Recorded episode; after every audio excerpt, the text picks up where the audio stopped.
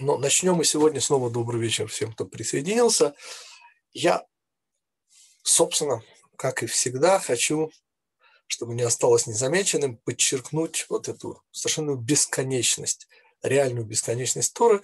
Вот каким способом. Мы э, на прошлом занятии говорили о том, что ждет, собственно, в каждого человека, вступающего в общество, э, идущего в большой мир, и мы объяснили, что вот это мошенничество, иллюзии, которые нам навязывают, э, парадигмы, да что угодно. Вот э, Лаван, который был для нас выученным уроком прошлой главе, и прошу прощения, какой-то звонок. Вот, и когда я сослался, э, ну, еще позволю себе вспомнить в контексте Лавана совершенно его важности, совершенно э, удивительное замечание раби Минахама Менла из Котской, который как-то сказал, что если бы евреи на два часа перестали бы лгать, сказал раби Минахам Мендел, то я бы, говорит, привел в этот мир Машиаха. Вот это наша неспособность э, избавиться от иллюзий, окончательно избавиться от иллюзий, вот она как бы и делает нас э, заложниками всякого рода лаванов.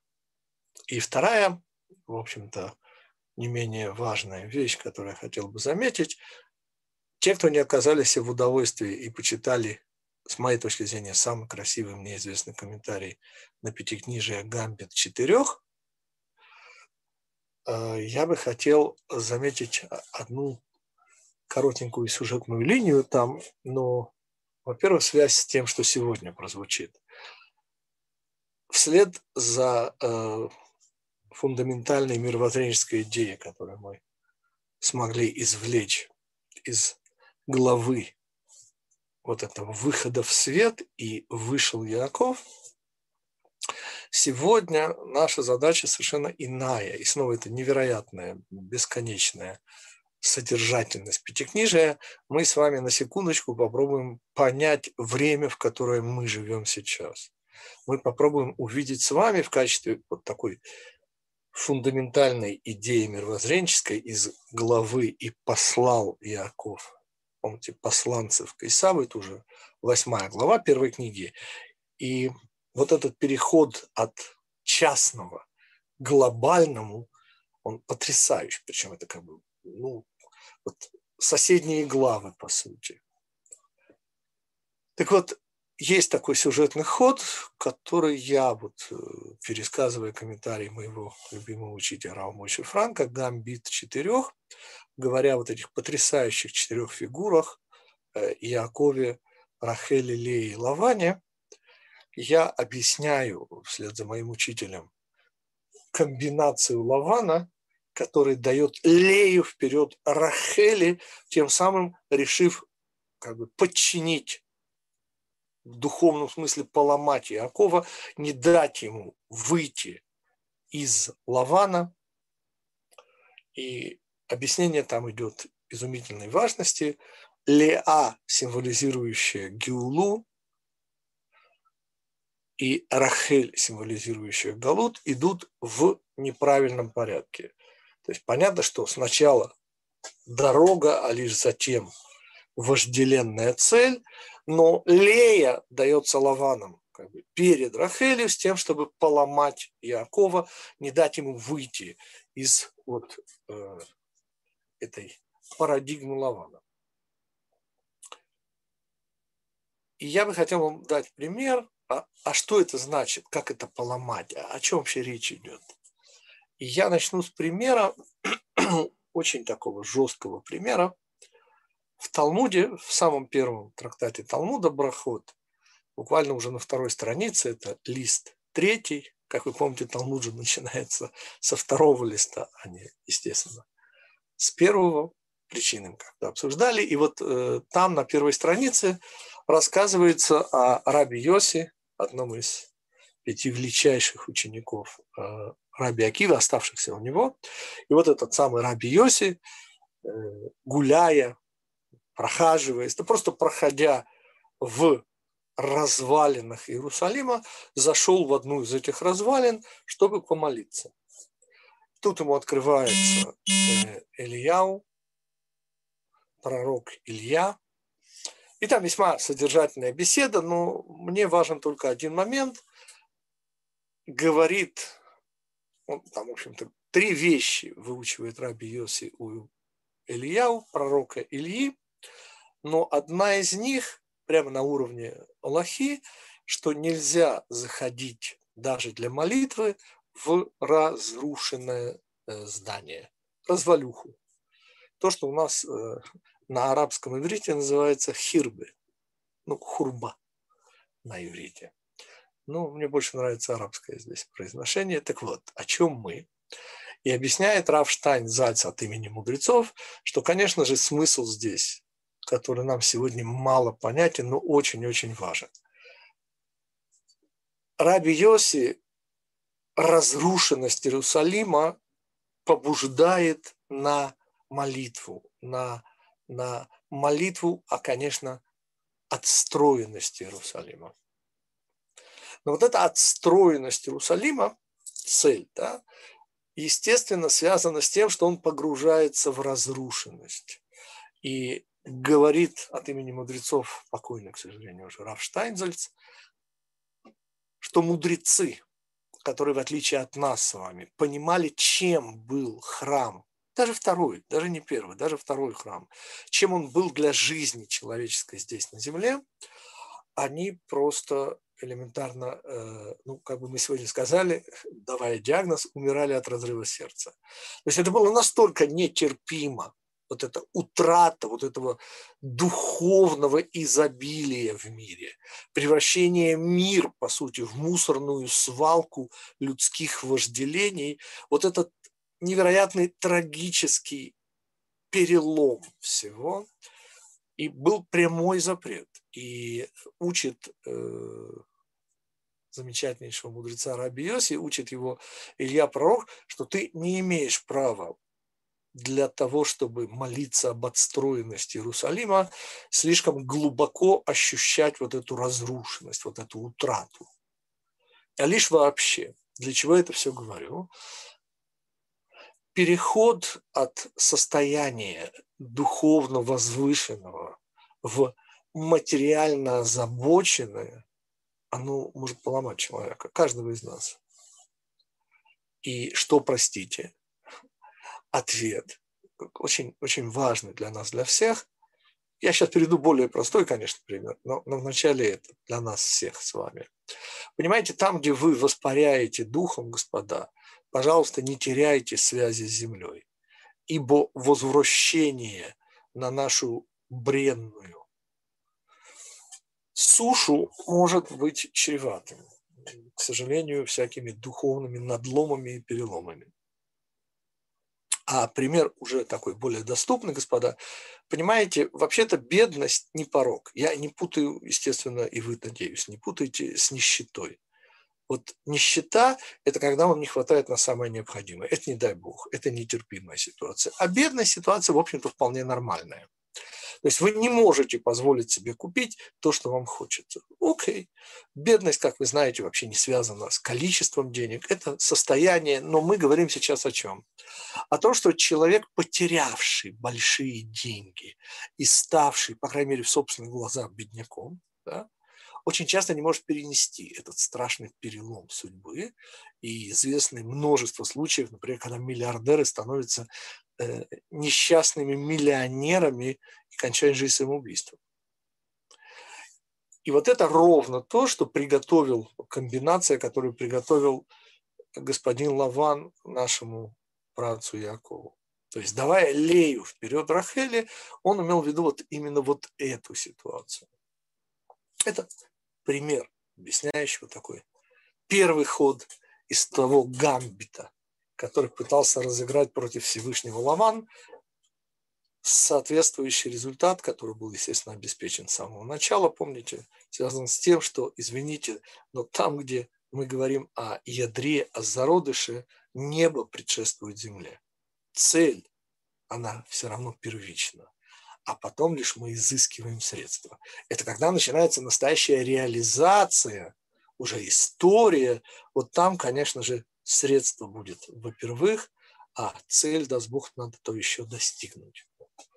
Так вот, вот после такого вот добавления к тому, что у нас было, я перехожу к всего одному э, небольшому по размеру сюжету знаменитой борьбе Якова с ангелом Исава. Это где-то в середине нашей главы, восьмой, первой книги Пятикнижного Ишлах.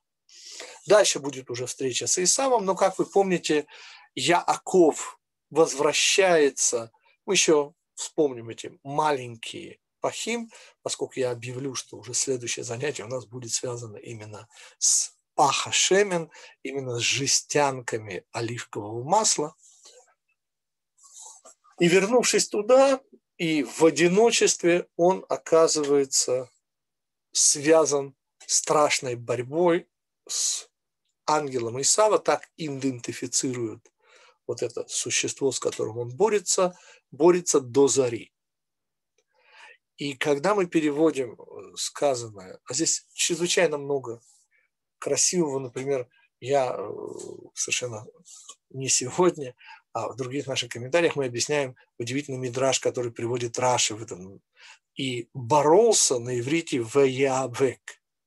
А вот бороться на иврите, только иврит, господа, имеет еще одно слово, еще одно значение у того же самого корня, это слово «пыль». И Раши приводит мидраж, что пыль стояла, что называется, ну, по-русски столбом до неба, буквально застилая. И есть целое красивейшее объяснение, причем здесь пыль. Помните, те, кто учился с нами, речь идет о множественности, в то время как пыль, которую мы соединяем, дает что? Почву. И вот это, конечно же, Эйсав против Якова, множество против единоличия. Так вот, вот в этом сюжете, господа, есть э, два поворота. Один из них, э, ну, просто, как вы помните, я, я прямо процитирую вам, и увидел, что не может, ну, имеется в виду противостоять, я добавляю слово по отношению к оригиналу в Пятикнижии, ему, то есть ангел Исава, это уже перед рассветом понимает, что ничего не получается, и что делает? И дотронулся до таза бедренной жилы, ну, это добавка объяснения, и повредил тазобедренный сустав Якова в борьбе с ним. Теперь, понимаете, вот э, так как это нет. Если бы Тора излагала бы это вот, что был совершенно вот э, такой вот факт, да, вот выяснилось, что, что ангел Исава перед рассветом и уже вот-вот рассвет грядет, а он ничего не может с Яковом. И отдельно было бы, что вот повредил он тем не менее во время борьбы. Нет, Тором формулирует совершенно иначе. Причина то, что ангел ничего не может, а следствие повреждения вот этого самого сустава, о котором у нас сейчас пойдет речь. И первая ассоциация э, на украинском, ну, я думаю, она всем будет доступна, не з'їм, то понадкусываю. Понимаете? Ну, ну извините, ну, ну что это за уровень? Ну, ну как это? Ну, ну в смысле, что ты видишь, что ты проигрываешь, ну, то хоть, ну хоть плюну туда, да? Ну, ну как же? О чем идет речь? И это наш первый совершенно удивительный, глобальный исторический урок, который мы сейчас извлечем вот этого удивительного поворота сюжета. То есть именно потому, что ничего не может, повреждает ему.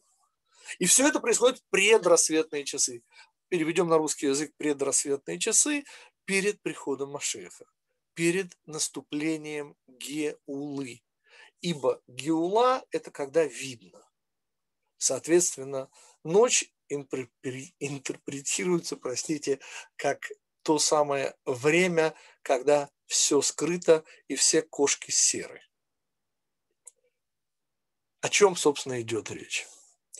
И перевод на наш с вами язык, поскольку мы живем в 5000 уже 781 году, господа, на секундочку, 2020 год, уже скоро 21 и мы уже такие умные, ну, в смысле, крепки задним умом, что уже можем какие-то вещи заметить.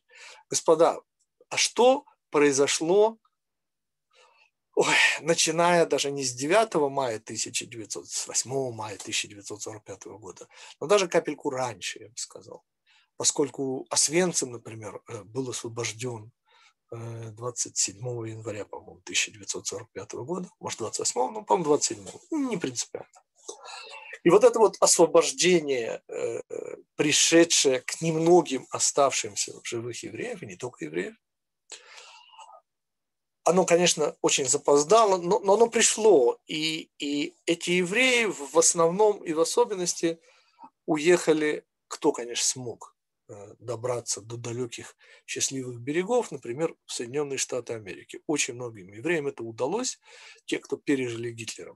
Но что их ждало в Америке, вот, собственно, этот сюжет и позволяет нам понять, почему бессилие – ангела Эйсава перед Яковом приводит его повреждению вот этой самой жилы. И мы идем за Рамом Шимшоном Фаилем Хиршем, который говорит однозначно, что такое гид ганаше. Есть еще много разных слоев здесь. Но мы берем наше, говорит он, это нашим, женская жила.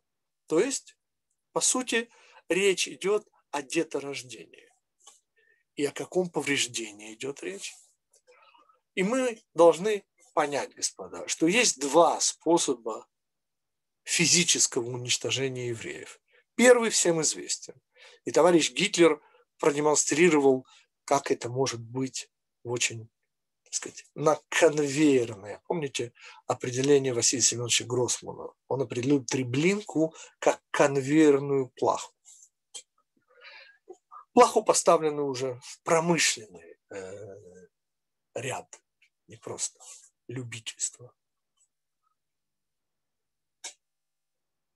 Но есть еще один способ физического уничтожения евреев. Называется он любовь. Ну, я имею в виду, конечно, не любовь с большой буквы. Я имею в виду, конечно, половые гормоны. Или ассимиляцию. И этот способ, понимаете, когда не получилось у Гитлера, то многоликий Эйсав – вот уже как европейское его обличие, американское, североамериканское его обличие, проявились вообще удивительнейшим образом. Мало кому известно, поскольку очень любят рассказывать, в особенности у нас в Израиле, что в современной Америке там чуть ли не как в Израиле евреев по количеству. Господа, чушь собачья. Доказываю. Более 70% евреев в Соединенных Штатах Америки голосовали на нынешних выборах за кого? Ответ э, за старого маразматика. Только не отвечайте мне, что они оба старые. Потому что про господина Трампа можно многое сказать. Но жизненная энергия этого дяденьки меня лично потрясает дай бог нам в его возрасте иметь не меньше, а желательно больше этой самой жизненной энергии. Без относительно ко всем остальным его качествам. Я, поверьте, далеко не идеализирую вообще никого из рода Исава, но тем не менее. Мы о чем? Мы о том, что вот эта многоликость, точнее двуликость Исава. Понимаете, Исава это, конечно, во-первых, Гитлер. И про Гитлера не будем тратить слова но вот о том, что Соединенные Штаты Америки, вот эти самые берег обетованный, где я встречал уже очень пожилых евреев, которые, ну, это польские евреи, бывшие как бы польские евреи, которые немножко услышав, а, поскольку они польские евреи, то они капельку понимали, что я говорю какие-нибудь не теплые слова, вот типа того, что вы слышите, возмущались, у меня пару раз такое было в США, ну, больше, конечно, 20 лет назад, чем сейчас, потому что сегодня вот таких уже и в живых-то, по сути, нет. И они возмущались, и я натыкался на такое жесткое возражение, что Америка – это страна, которая нас спасла. Да кто ты, да как ты позволяешь себе вообще про эту Америку? Что я позволяю? Я позволяю себе сказать, что 70%, более 70% проголосовавших за Байдена – это не евреи простите, нет, не все, конечно, среди них очень много евреев, но понимаете, господа, о чем не любят вспоминать э, в нашей родной сионистской епархии? что они же евреями, простите, считают, вопреки принятому в 1970 году в государстве Израиль был принят закон, что еврей тот, у кого мама еврейка.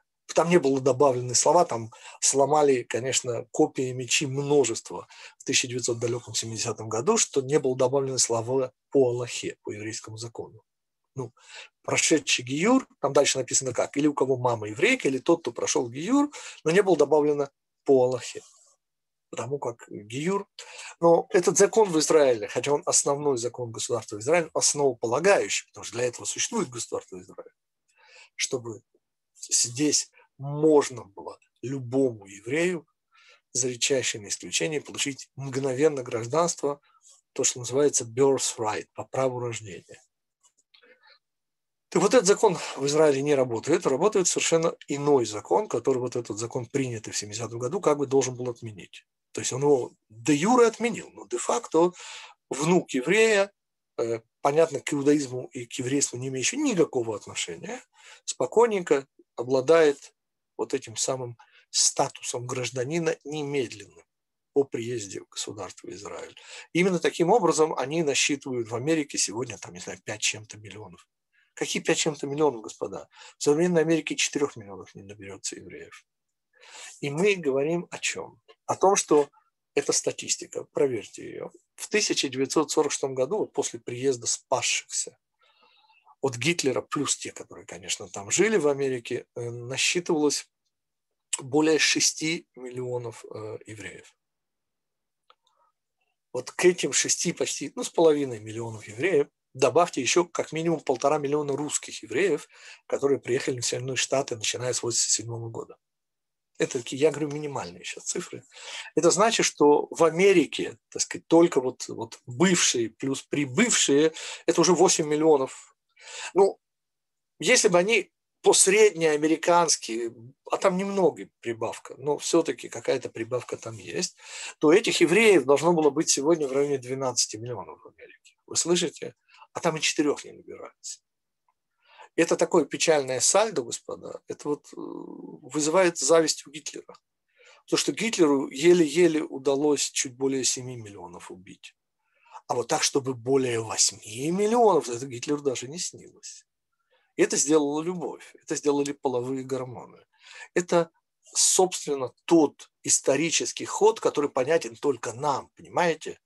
Торе это написано что вследствие того, что обнаружила вот эта внутренняя сила Исава, что она ничего не может сделать с Яковом. А время-то заканчивается, а уже предрассветные часы, а уже Машиях, извините, не за горами. И тогда применяется самое последнее, самое сильное средство Исава по уничтожению Якова. Называется это ассимиляция женская жила. И вот это как раз упряжка из двух рысаков, понимаете? И причина того, что страшная ассимиляция. Страшная ассимиляция не только, помните, я когда-то в далеком 2006 году сказал Всевышнему, ну, я прочитал, что в Москве 92% смешанных браков а в Москве, по разным оценкам, жило до 500 тысяч евреев, господа. Сейчас значительно меньше. Ну, 92% смешанных браков, это даже Лос-Анджелес отдыхает. Я попросил Всевышнего, и так началось мое возвращение в Россию. Это был уже 2007 год. Но, по крайней мере, вот этот поворот сюжета нам стал понятен. Я уже перехожу к следующему. Может быть, вопросы до сих. Насколько понятен этот поворот, понимаете? В Торе было сказано весьма жестко, что причина – это бессилие Эйсава. Он не может уничтожить Якова. Он проиграл. Как мне рассказывали на подготовительном факультете еврейского университета, это был далекий, что же, начало 78 года, да, начало 78 года выступал еврей, который пережил Освенцим. И он сказал, эти слова я запомнил, что моя победа над Гитлером – это говорит, мои дети. Вот мои дети – это моя победа над Гитлером. Весьма основательное утверждение. Так вот, чего не знал этот еврей, к сожалению, судя по его внешнему виду, Тору особо не учивший, что оказывается война-то не закончена, господа. Она перешла вот уже в финальную стадию. И там, где полное бессилие Эйсава в физическом плане, я имею в виду физическом уничтожении, вот там следствие этого бессилия. То есть Эйсав сделал самое страшное, и что оно ему помогло, слава Богу. Мы же с вами, понимаете, говорим а, слава богу, никакого Гитлера и, слава богу, никаких его последователей. Ну, я имею в виду в значимом смысле. Потому что э, товарищ Хаминаи, аятолла из Исламской республики Иран, это все-таки Амалек, конечно же, но это немножко другая вещь. А мы говорим о совершенно страшной Э, совершенно страшном следствии. Вот это бессилие, ненависти приводит к всесилию любви. Эти смешанные браки, вот эта ассимиляция, где евреи исчезают буквально за 10-15 лет. Я не буду сейчас развивать эту тему, у нас и времени нет. Да, собственно, вы и сами все знаете. Я только позволю себе, резюмируя, вспомнить замечательное определение, кого считать евреем, которое придумал Виктор Шендерович. Помните? Еврей – это тот, у кого внуки евреи. Я подписываюсь, господа. Вот в силу того, что мы сказали, Виктор Шендерович абсолютно мировоззренчески прав. Это, это Виленский Гаон сказал. Да, есть вопрос? А скажите, за 250 лет так, я, народ... к сожалению, что-то плохо слышу Дима. Так сейчас нормально? Нет, очень тихо. Я, конечно, услышу, но скажите.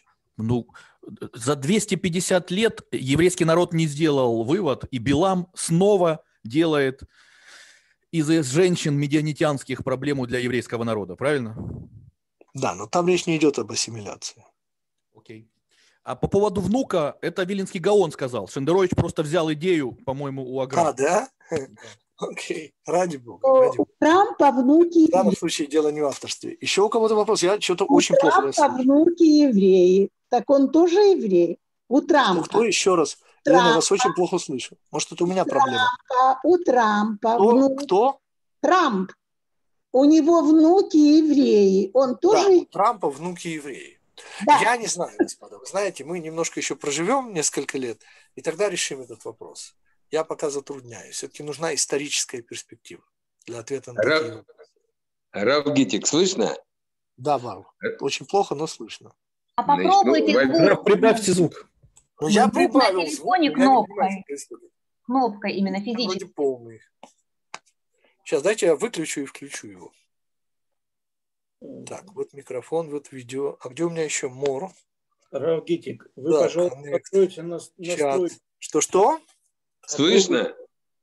Нет, но я слышу чуть-чуть. Ладно, я так услышал. Давайте, говорите. Равгитик, во-первых, Шендерович на днях начал оформлять израильское гражданство. До этого он кричал, что он тут русский сверху донизу.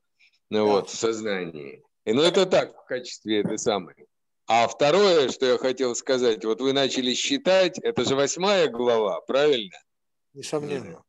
Вот. И получается, что 8 это, как известно, жир, это э, масло, правильно? Да. И получается, что в результате всей этой схватки, как награда, как это масло, как излишек, идет имя Израиль. То есть это награда Всевышнего, и она приходит именно вот сейчас Ой, мы говорили о вещах достаточно грустных, но одну, в общем, я сейчас все равно вспомню. Э, просто наш завершающий комментарий будет исполнен абсолютного оптимизма. Но это будет еще одно совершенно непонятное в сюжетном смысле место, где Яков, я цитирую, и э, спросил Яков, сказав, открой, пожалуйста, имя свое. И сказал, то есть отвечает ангел Исава, зачем ты спрашиваешь э, это? И ответил, зачем ты спрашиваешь имя мое, и благословил его там. Вот это вот вопрошающая вот эта вот интонация, какой смысл имени ангела? Простите, ангел – это функция. Понимаете? Ну, то есть, если послан ангел исцелить Авраама, то понятно, что его имя будет, да, сила исцеления, Рафаэль. Ну, что тут спрашивать, господа? В чем смысл этого вопроса? Сейчас, прежде чем мы ответим на него, я вспомню, конечно, про масло, про число 8, которое, как известно, ровно тот же самый корень, что и масло и шемен, а 8 это шмон, это тот же корень. И отсюда весь праздник Ханука светлый. Но мудрецы э, говорят, что вот эти самые мелкие жестянки, из-за которых возвращается. Э, господа, по поводу боролся Яков с ангелом Ишма... Израиля, что вы там написали? У Израиля нет ангела, простите. Просто нет. Это оскорбление Израиля, сказать, что у Израиля есть ангел. Так вот, речь идет не более, не менее, отсюда важность вот этих вот мелких э, жестянок с оливковым маслом, что это то самое оливковое масло, которое будет найдено уже под жертвенником, и оттуда вот пойдут вот эти вот восьмидневные свечение миноры. Вот так на секундочку связь. Но для нас, после нашего комментария, после комментария Рава Гирша и наших уже, э, нашего крепкого, ну, задним, понятно, умом мы крепки, мы же э, теперь совершенно понимаем удивительную вещь. Господа, при чем здесь эллины? И ответ исторический, господа. Ну, странная же вещь. Вот никогда не было, понимаете, вавилонизации евреев. Не было персиизации евреев. А вот эллинизация была. И историки до сих пор извращаются всеми возможными способами. Я недавно посмотрел очередные измышления наших историков, от чего это вдруг Антиох Эпифаныч IV, полезный евреев, запрещая иудаизм. Господа, это неслыханно. Величайшие либералы Вселенной, величайшие гуманисты Вселенной. Понимаете? Эллинская цивилизация да не было так, да не могло быть такого. Если бы у нас было бы чуть меньше свидетельств вовсе не еврейских авторов о том, э, да, я понимаю, но уже нет времени насчет этого исправления. Так вот, понимаете, господа, это настолько нонсенс, ну просто настолько нонсенс. Ну не могли э, эллины, извините, запрещать чью-то религию, да еще такую безобидную, как еврейская. Этого, этого не могло быть. Я, я всегда объясняю, что если у вас 30 богов, чтобы не сглазить, так что он будет мешать еще 31. Да тем более он слабый, вы же его победили. Короче, я совершенно не иду вот в эту сторону, а для чего это вспоминаю? Вот интереснейшая вещь, чисто вот информация к размышлениям. Почему именно эллинская цивилизация, понимаете? Вот почему именно гуманисты, которые самые большие либералы и человеколюбы, ну, как они сами себя определяют, включая современных либералов. Чрезвычайно неприятные, между прочим, люди, если вы с ними сталкивались. Понимаете? И насчет любви там, поверьте, даже не пахнет. Но, тем не менее, они запрещают иудаизм, да и сегодня в Израиле именно они главные воители против Торы. А ведь Тора их никак вроде бы и не задевает, и не трогает. И, ну вот так. Так вот, ответ здесь, конечно же, тот самый. Ассимиляция. Понимаете? Почему именно вот эти жестянка с маслом, и мудрецы проводят параллель вот с этим самым Антиохом Эпифаном и с чудом маслом. И мы завершаем на совершенно оптимистической ноте. Сейчас будет ответ про вот это вот жестянки с маслом, потому что победа над греками была так же, как и над Эйсавом, то есть над двумя, над двумя ликами Исава победа была одержана Яковом. Первое, мы уже сказали, это вот обычная, знакомая нам победа, что мы живы и даст Бог наши внуки евреи, они все сгинули. А кто еще нет, так еще сгинет, не волнуйтесь. А вот с ассимиляцией, господа, как? И приходит Минахем Мендел из Косово, один из самых, правда, замечательнейших хасидских рэбе, где-то 1830 год, его книга, комментария называется «Агават Шалом», и Раби Минахим Мендел из Косово, Польша, Косов, говорит удивительную вещь, господа. Для того, чтобы понять вот эти вот, э, ну, странный пассаж, да, и спросил имя, и помните, ну, ну как можно спрашивать у ангела имя? И спросил Яков, скажи, пожалуйста, имя твое. И ответил, зачем ты спрашиваешь имя мое? И благословил его там. Так вот, Минах и Мендел предлагают отправиться на секундочку к отцу Шимшона, к Маноху. И помните, там звучит ну, почти слово в слово. Он тоже задает вопрос ангелу, а имя твое? И тот ему отвечает, зачем тебе имя мое? А оно пиль-и. И обычно, как переводят, оно скрыто. Так что там скрытого, господа? Ну, мы же сказали, ничего более тривиального, чем ангел, и быть не может. Но это настолько простое существо, понимаете, это одна мысль, одна эмоция, одна, абсолютно односторонняя. Ну, проще не бывает. Что ж тут? Помните, я уже привел этот пример, повторю его снова. Ангел, посланный исцелить Авраама, как его имя? Сила исцеления, как может быть его имя еще? Рефаэль. Ну, Эль – сила, Рефа – исцеление. Все. И тем не менее, и отец Шимшона, и Яков, в свою очередь, задают вот этот вопрос о имя. И идут, так вот, предлагает Рами Минахем Мендел из Косово. Пиль и, господа, это прямая отсылка куда? Кстати, как зовут ангела, пришедшего сообщить маме Шимшона о рождении у нее вот такого сына? Что он, собственно, ей сказал? Ответ одну единственную вещь, практическую. Что твой рожденный сын будет назир, будет назореем, как любят говорить по-русски, да, от чрева, от рождения. Вот ради этого он пришел. И говорит Раби Минахем Мендел из Косово, понимаете, когда он говорит, что оно Пиль-И, он просто говорит это имя. Что его имя Пиль-И. Почему? Киефле Адам Недер. Потому что источник назарейства, как вы помните, это уже, конечно же, четвертая книга, пятикнижие – это взятые на себя обеты. Помните, социалистические э, сверхобязательства и все, что мы об этом говорили. Так вот, имя вот этого ангела, посланного к маме, ну и, соответственно, мама приводит папу, Шимшона, да, оно пиль-и, то есть причина назарейства, вот его имя. Ради этого он послан. А вот теперь бомба, господа. И знаете, что говорит Рами Минахем Мендел из Косово? Что это ответ. И благословил его там, это имя ангела Исава. Вы такое слышали? Я такого не слышал. Минахем Мендел из Коцка. Вы понимаете, что сказал Минахем Мендел? Он сказал, что в конечном итоге там, где встает заря Гиулы, что выясняется?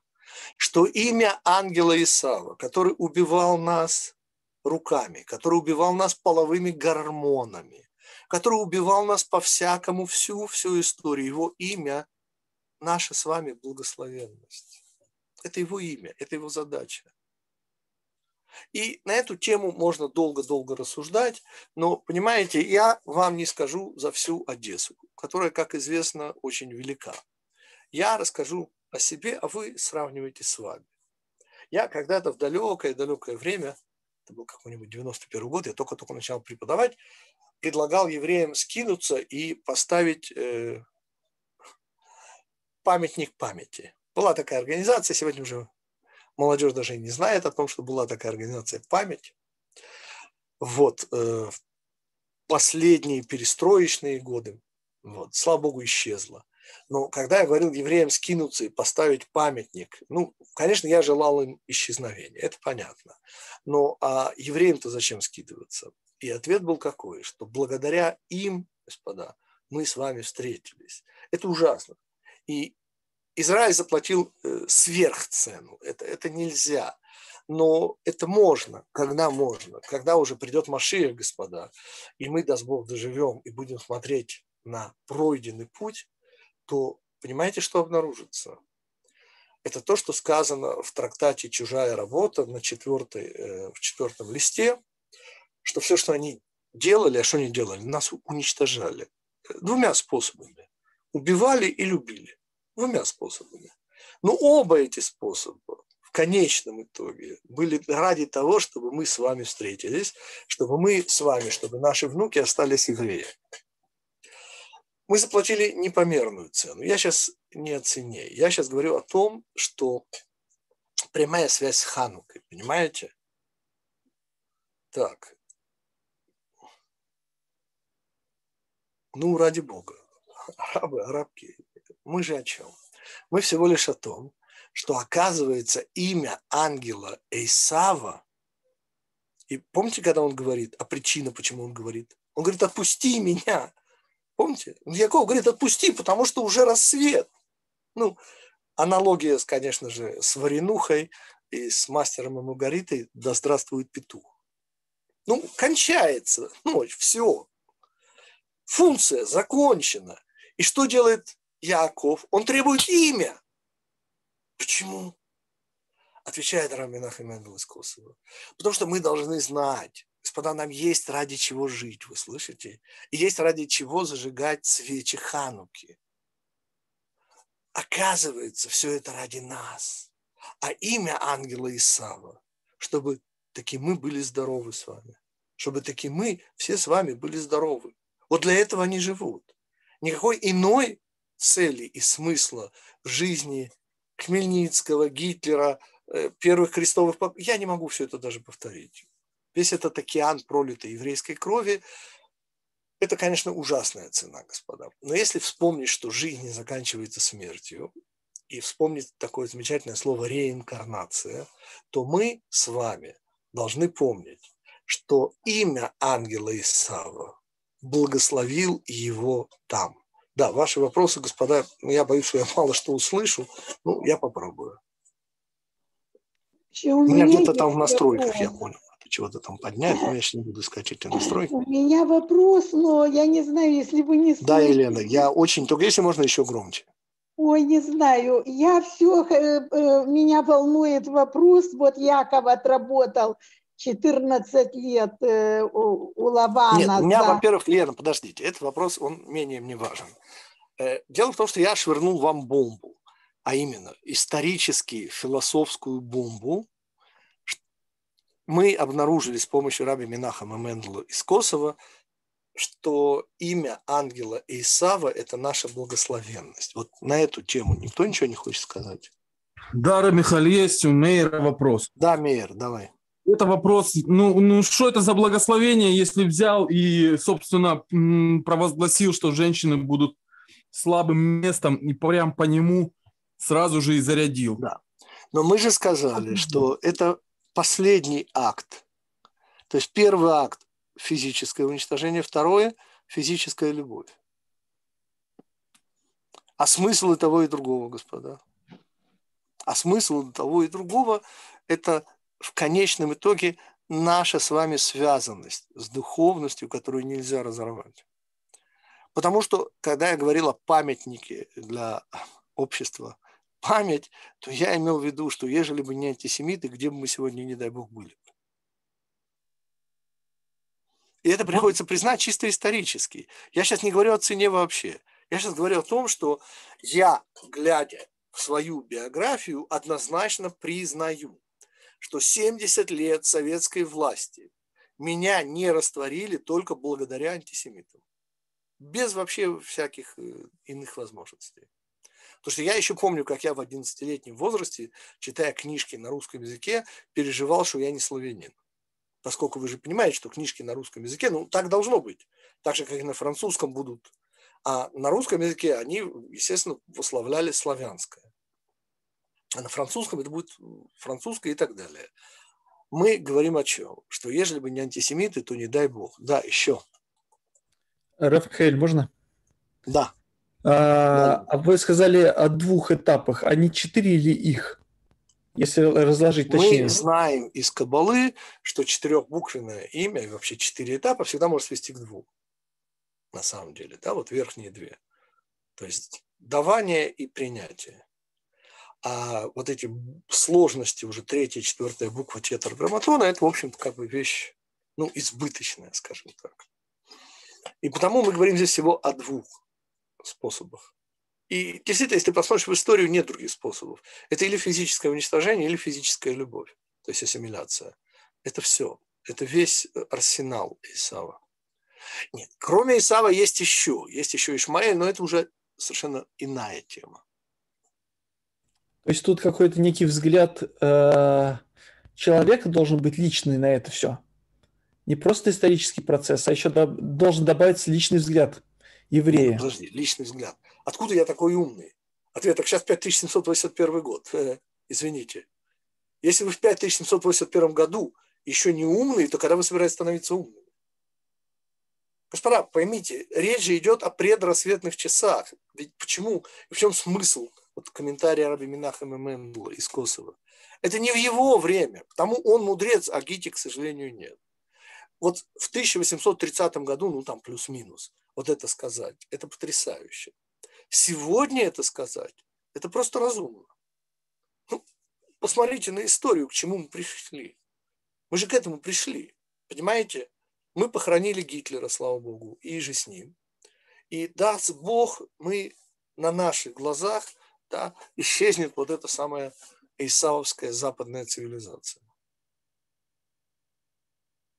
И те, кто останутся, будут приходить к нам учить Тору. Даже не сомневайтесь. Самая востребованная профессия нашего ближайшего будущего будет преподаватель еврейской традиции. Так что, господа, учитесь с нами и учитесь даже лучше, чем мы, потому что мы программа подготовки преподавателей. Мы явно туда нацелены.